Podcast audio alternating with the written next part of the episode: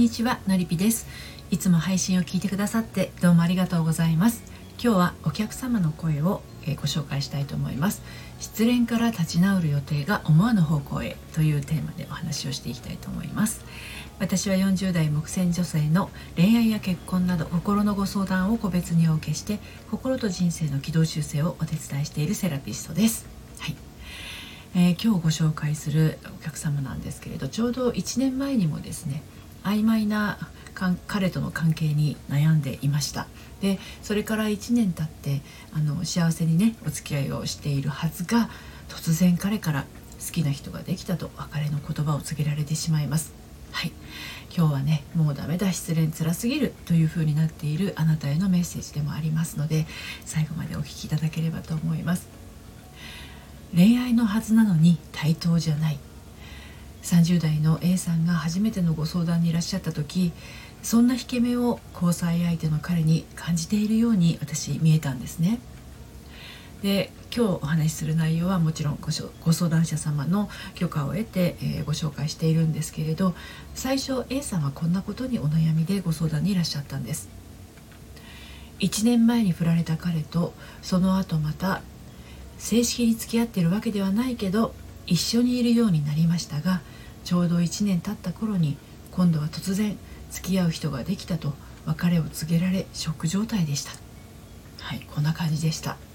でまああの A さんもおっしゃってるようにちょうど1年前にね一度ご相談にいらっしゃっていてその時はちょっとこう彼との関係が曖昧になっていてね。でまああのその彼は職場の彼なんですけれどもね、えー、ちょっとそのことに悩んでいたんです。曖昧な関係というところにね。でそれはどういうことかというと付き合っているのに片思いはいそんな感じに、えー、彼女は感じてたんですね。で1年前の彼女の恋というものはどこかこう辛いものだったわけなんですね。でそれでも彼に自分の気持ちを伝えてなんとかこう恋愛の形を取れていたように見えていたんですけれど今回はもう完全に振られてしまったという状態でのご相談でした。で今失恋に悩んでいらっしゃる方がねあのこの配信を聞いてくださっているとしたら、えー、彼女のこの経過ですね、えー、それがもしかするとヒントになることがあるかもしれませんので、はい、今日も3つに分けてお話をしていきたいと思います。1つ目が1年前に振られた彼に。そして2つ目がセッションごとに変化を感じてそして最後に心が整ったら幸せは斜め上から。はい。こんな感じで進めていきたいと思います。でそして今日の内容は私の公式サイトのコラムでも綴っていますので読んでみたいなというあなたはこのスタンド FM 配信の概要欄のリンクから読んでみてください。はい、では早速1つ目。1年前に振られた彼にというところからご紹介入っていきたいと思います。えー、3ヶ月のねセッションを終えてご感想をくださったこの A さんですね。このお悩みはいつ頃から抱えていたのかそしてそれに対して彼女は何か対処されていたのかというところに対する私の質問にこんなふうに答えてくださいました。1年前に振られてのりぴ塾にお世話になって半年ぐらいはまた彼とも楽しくいい関係でしたが半年経って私の昇進や私が多忙になったことをきっかけにまた少しずつ通じ合わなさを感じるようになりました。正式に付き合っていないという遠慮や後ろめたさが自分の中にありました。はい。ね最初にもお話した通りあの A さんはね正式に付き合っていないっていう風に感じていたわけなんですね。でこれはですねちょっと訳があるんです。はい。どういうことかっていうと、まあ、付き合うっていうまあ、お互いにこう意識するあの例えば付き合ってくださいとかね付き合付き合いましょうとかそういう言葉より先にですね実は体の関係があの先にあったということですねそしてあのそれ以降も彼から付き合ってくださいっていう言葉もないままっていうところですねであのそういうことがあるとですね、まあ、割とこう A さん頑張り屋さんで真面目な方なのであの真面目な考え方をされる方なので自分が彼の彼女として振る舞っていいのかなっていう迷いがあのその理由になってきてるのかなっていうふうに感じました。でまあそんな迷いがあるままお付き合いを重ねた結果ですね。私はあのそんな迷いが生んでしまって、まあ、失礼になってしまったのかなっていうふうに感じましたね。で A さんは、えー、セッションを受けようと思ったきっかけについてはこんなふうにお話ししてくれました。とにかくショックで死にそうなくらい傷ついていて駆け込み寺的に入塾してしまいました。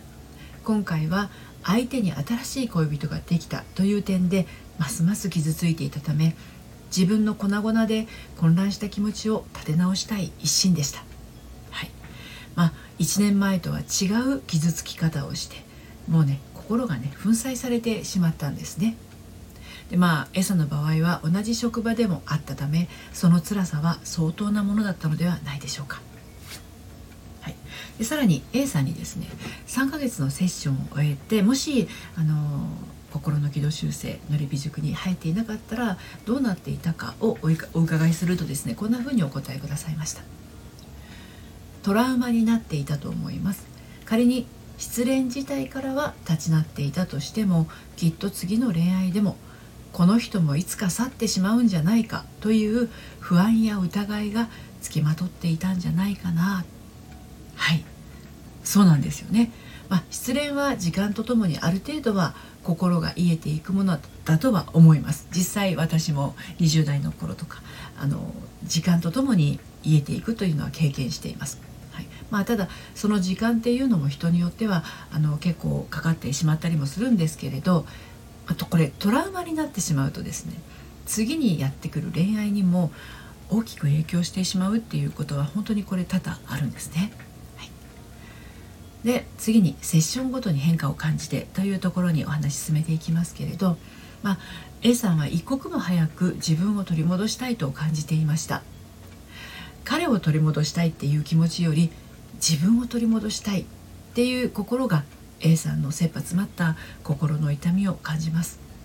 でそんな A さんがセッションを受けてみて一番大きな変化はこういうものでした。自分の内面の一番の変化は恋愛に限らずさまざまな面で無理をやめたことです。前は頑張ればできると思って疲れた時も嫌なことも自分を駆り立ててこなしてきましたが頑張ってる時点で無理をしてたんだと気づきました。無理をやめて前よりぐうたらな自分できない自分も受け入れたら心も軽くなって寿命が伸びた気がします。はい、はい、こういう変化はねご相談者様にも最も多い部分でもあるんですが A さんも漏れなくあの頑張り屋さんだったんですねもともとがね、まあ、それは恋愛だけではなくて仕事の面でもその頑張りが良い影響より悪い影響に現れていたようなんです。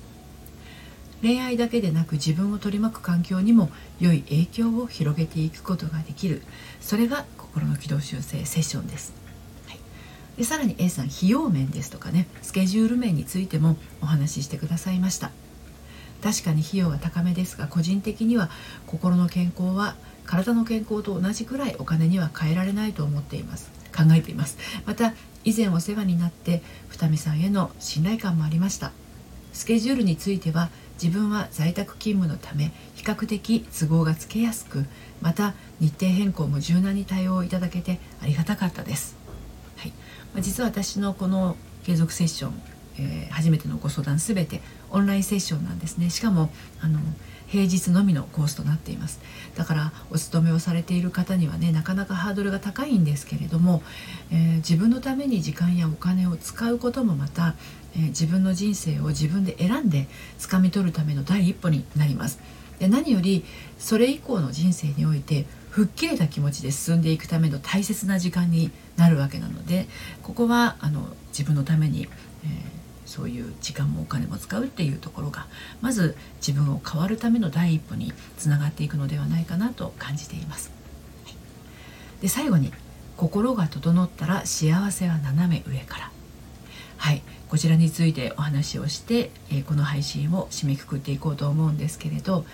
A さんは毎回のセッションについてこんな風におっしゃっていました。セッションを経るたびに変化を感じていたので毎回のセッションが楽しみでした。また当時私は家族と同居していましたがその環境にもご配慮いただいて進めていただいたので安心して自分の気持ちに集中することができました、まあ、あの多分ねセッションごとに新しい気づきと新しいご自身に出会うことができて心の中がどんどんこう新しいものでね芽吹いて息づいているような感覚を、えー、A さんは得たのではないかと思うんです。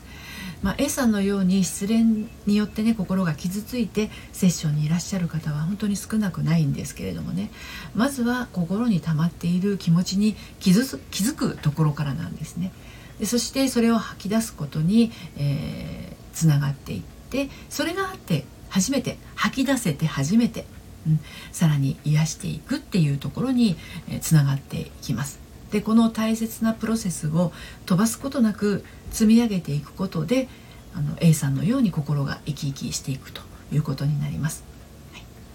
でさらにね A さんがセッション中に気づいたことや嬉しい変化についてお話をしたいと思います。案外自分は自分のことを分かっていなかったんだなということに気づきました。特に自分の感情を反対に感じてしまっていたことに気づけたのはとても大きな収穫でした。そういう自分の癖のようなものを理解するだけであ今このパターンになってると気づくきっかけになるなと思いました。一番嬉しかった状況の変化はセッションを重ねて自分が元気になった後。再会した彼からプロポーズされたことです。びっくり。しかも前よりずっとオープンに話せる関係に。もやもやしつつ続いていた関係性が一回完全に終わってちゃんといろいろな気持ちを清算できたからこそ未来につながったんだなと感じてます。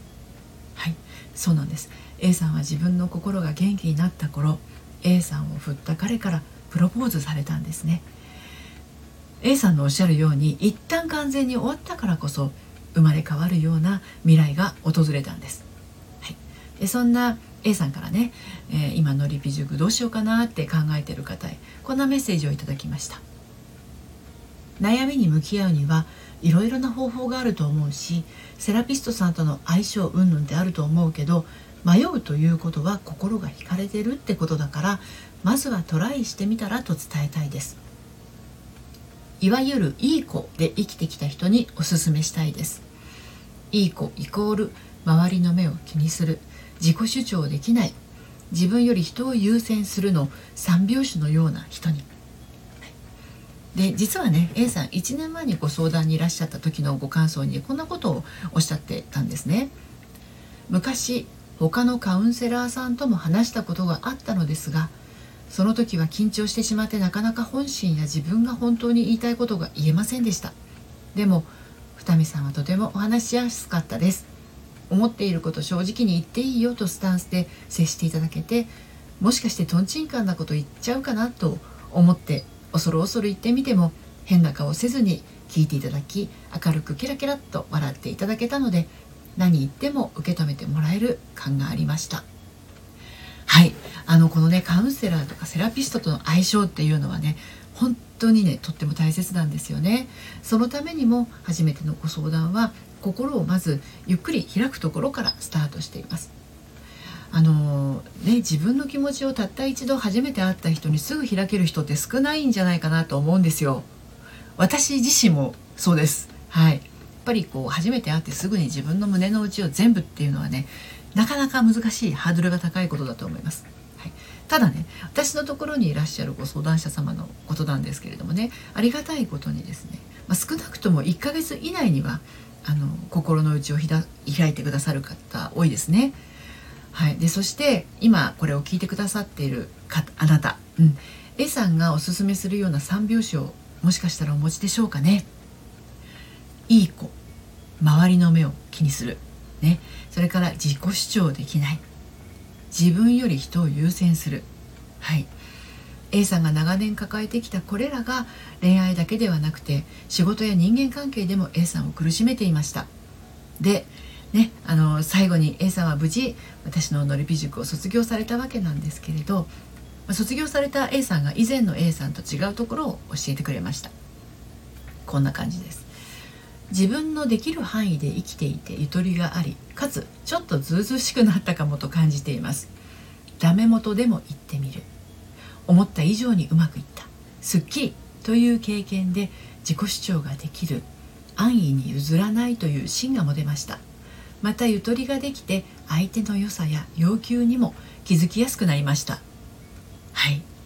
ね。まあ、こんな風に頑張り屋さんだった A さんが変化を感じてねこれからの人生を楽に楽しく幸せに生きていくのだと思うと私もとても嬉しい気持ちです。そして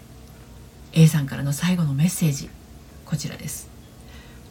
失恋から立ち直るご相談のつもりが